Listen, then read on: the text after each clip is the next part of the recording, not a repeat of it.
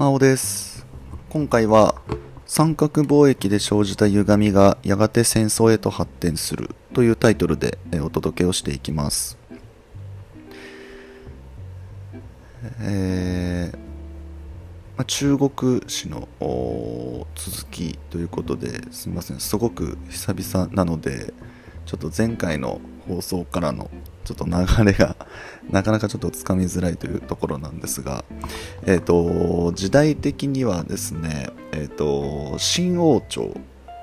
ですね、の、まあその時代にちょっと陰りが見え始めるっていう、そういったあ時代になります。で、えっ、と、まあ、以前の放送で、えお話をしたかと思うんですけど、乾隆帝という皇帝がいまして、まあ、すごくあの優秀なねあの皇帝で新王朝のこうなんていうんですか最大領土の時の皇帝だったっていうねお話をさせていただきました。はい。あの後期帝っていうねその2つ前の代の皇帝が虎を135頭倒しましたっていうあのその時にお話をした皇帝ですね。はい。で、えーとまあ、その乾隆帝の時代がね、えー最盛期だったわけなんですけれども、えーまあ、その後ぐらいにですね18世紀の末頃ですね白蓮教徒の乱という、まあ、反乱ですねが起こったりしまして、まあ、その次第にその新王朝っていうものの発展に対してこう陰りが見え始めます。はいで、えーまあ、それにこう拍車をかけるような形で、えー西洋諸国があ新王朝に迫ってくるということなんですよね。でまあ、特にイギリスなんですけれども、まあ、イギリスをこう筆頭にねいろんな国々が、えー新王朝を狙ってくるということでございます。はい、で、えっ、とまあ、タイトルでもね、えー申し上げたように三角貿易っていうものがね、えーまあ、始まっていくわけなんですけれども、まあ、ここに関しては18世紀の後半に、えー始まっていましてで具体的にどういう貿易かっていうと、まあ、三角なので、え3カ国が関わっている貿易なんですよね。でじゃあどういうこうね物の流れ物流なのかって言いますと、えーまず新王朝、まあ、中国ですねの茶葉をイギリスに、えー輸出しますと、はい、イギリスがねすごくこうお茶ブームがすごいですので、まあ、今もですけど紅茶がすごい流行っているということですね。で、えーまあその中国産のね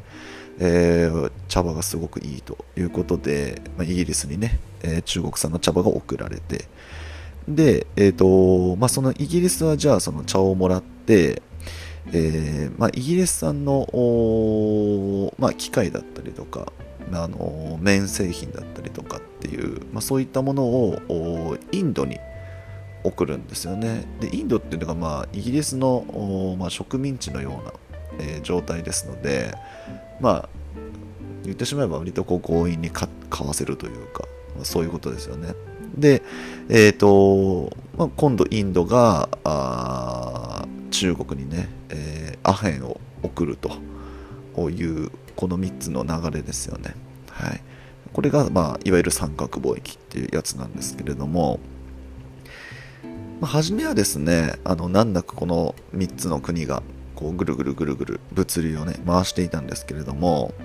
えっ、とその清中国ですねの国内が徐々に乱れていくわけなんですよね。っていうのも今言ったそのアヘンっていうものって、まあ、薬物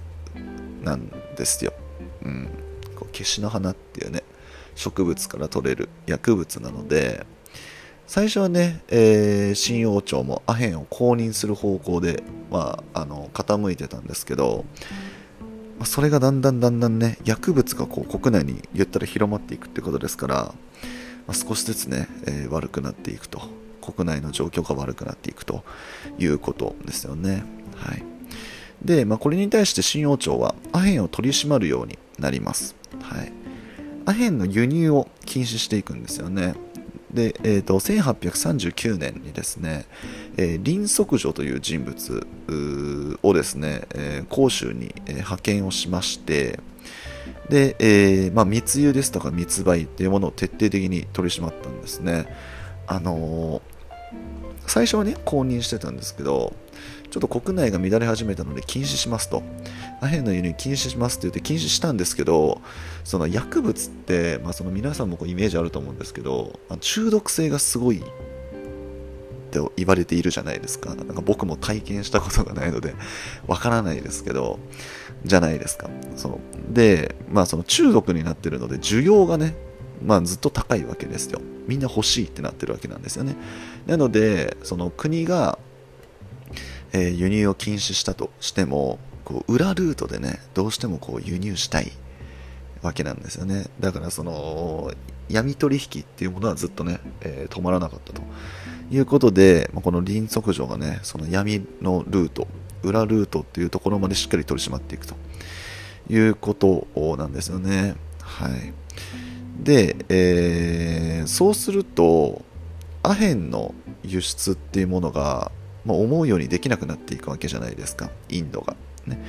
で、まあ、その三角貿易のその一つのルートが止まってしまうことになるので、これに対してイギリスがですね、強硬策に出ます。はい、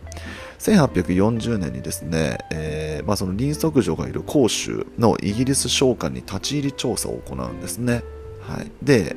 まあ、イギリスが怒ってですね、広州を攻撃します。はい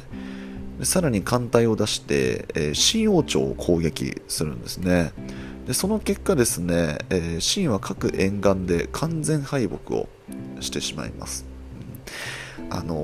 ー、武力の差がやっぱりこう大きくってあのー、この時にイギリスって産業革命を達成しているっていうのもあってやっぱその武器が近代化してるんですよね。であの多分こう印象に残ってる方多いかなと思うんですけどこう教科書とかね高校とか中学の教科書とかあとこう資料集とかでねイメージというか印象強い方多いんじゃないかなと思うんですけどあの中国、まあ、新王朝とイギリス軍が戦ってるねアヘン戦争のこう絵みたいなのがこう載ってるんですけど中国の船は木製なんですよね。であのイギリスの船はもう何て言うんですか鉄製というかその金属なんですよ。でその鋼鉄のイギリスの船は全然こう傷つかない。で木製なので中国の船はその大砲一発で吹き飛ぶっていうね。なんかそういうような絵が印象的ですけどもうまさにあんな感じですよね。もうもうその勝負にならないというかそうそんな感じです。はい、で、えー、まあ、結果完全敗北をしましてで1842年にですね南京条約というものを結んで香港の割譲なんかをイギリスは真に認めさせています。はいこのね、あの、ちょっと話がそれちゃいますけど、ここで香港の活動を認めているっていうところがね、あの現在も続く香港の問題に、あのまあ、根深く関わっているというところですよね。はい、で、えっ、ー、と、まあ、これがね、あのまあ、いわゆるあのアヘン戦争って言われるものなんですけれども、もう一つね、あの、あんまりこっち有名じゃないんですけど、まあ、同時期にアロー戦争っていうものも起こっていまして、このアロー戦争っていうのがですね、1856年に起こっているんですけれども、このアロー戦争が、あの本当に、あのなんかそんなことあるっていう 戦争なんですけど、あのどういういきさつで起こったかっていうと、あの中国がですね、新王朝が、海賊疑惑があるっていうことでそのアロー号を調査したんですね、うん、でなんどういうことかっていうとその中国沿岸にそのアロー号っていうその船がねこうふらーっていましてでそのイギリスの国旗を掲げてたんですね、うん、なのでその中国のその新王朝からしたらやっぱビビるわけですよ。アヘン戦争で一回やられててで南京条約も結んでるのででもその新王朝からしたらイギリス軍はやっぱねその怖いというかやっぱその敬意をね表さなきゃいけないみたいな感じなんですけどその蓋を開けてみたらそのアロー号っていうのが海賊だったと。中国人の海賊だったんですね。で、まあ、そのおちょくるためにそのイギリス国旗を掲げていたっていうそういうことだったんですね。その中国人海賊がイギリス国旗を掲げてそのフラフラしていたっていうことなんですよね。でそのそれを中国政府というかその新王朝が見つけて何をやってるんだとおちょくってるのかということで、まあ、調査して罰してですねっていうことをしたんですね。そしたらそれをイギリス軍が抗議したんですね。そのなんでっていうことなんですけど。でも別に悪いことじゃないじゃないですか。だってその海賊を取り締まっただけなので。でしかもそのイギリスの国旗を使っておちょくってると、うん、いうことでいやそれを罰しなきゃいけないですよねって言ったんですけど。いやでもイギリスの国旗を、まあ、その、なんていうんですか、あの、侮辱しましたよね、と。いうことで、その真の王朝が責められるんですね。っていうのも、なんかそのイギリス国旗をなんか燃やしたかなんかしたらしいんですよね。そのお前らが持っている必要はないだろうと。なんで海賊がイギリス国旗を持っているんだって言って、その燃やしたらしいんですよ。そしたら、それに対してこう切れたっていうね。うん。いや、なんで国旗燃やしたんですかって。それはイギリス国イギリス国家に対するその反逆ですか？みたいな感じでであの戦争です、はい、フランスと共同して清に戦争を仕掛けてですね。で結果ですね天津ですとか広州が占領されてしまったんですね、はい、もうなんか言いがかりですね半分。半分言いがかりです。で、えーまあ、そのままですね、えー、天津が開港されて、開港って港が開かれるということですね。で、九頭竜半島南部の割譲といったですね、まあ、要求をこう、またね、いろんな要求をこう飲まされまして、うんでまあ、結果ですね、このアヘン戦争ですとか、アロー戦争ですとか、まあ、そういった戦争は、中国のね、反植民地化っていうものを推し進めることになってしまったと、はい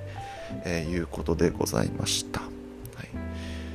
ということで、えー、いかがだったでしょうか。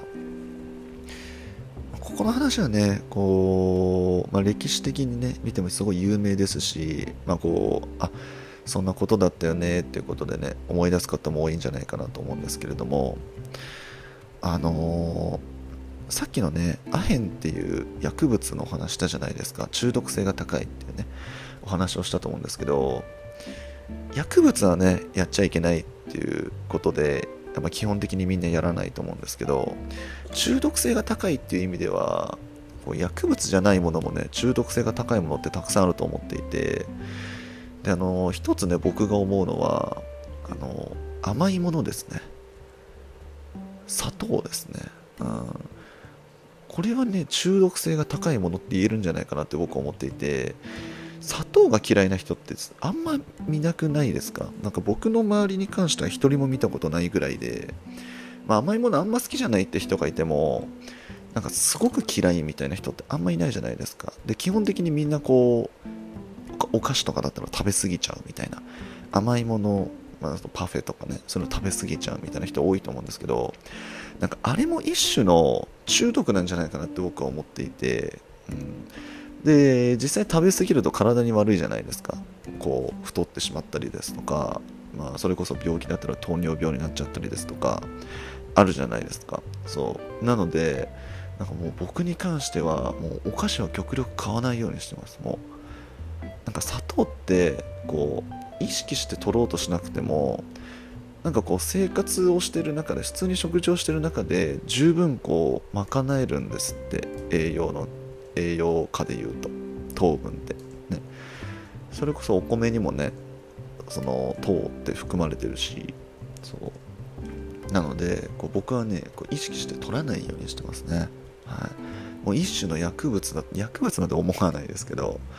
でもうん、取り締まられてないだけで気をつけなきゃいけないものってなんか僕はこう思い込むようにしててそう。っていうのを考えるとねなんかこう中毒性が高い薬物と同じく中毒性がそれなりに高い糖分って、まあ、違うものですけど似てるところがあるなってねこうふと思いました。はい。急に雑談タイムを始めてしまったんですけれども、はい、今日の雑談タイムと今日の放送は以上になります、はい。えー、次回はですねえー、列強のアジア進出は日本にも激動の時代をもたらしたというタイトルで、え、お届けをしていきます、えー、このチャンネルでは元高校教師が気軽に楽しく学校の勉強に触れてほしいという思いで喋っておりますので次回の放送もぜひ聞きに来てください。それでは今回以上になります。最後まで聞いていただいてありがとうございました。バイバーイ。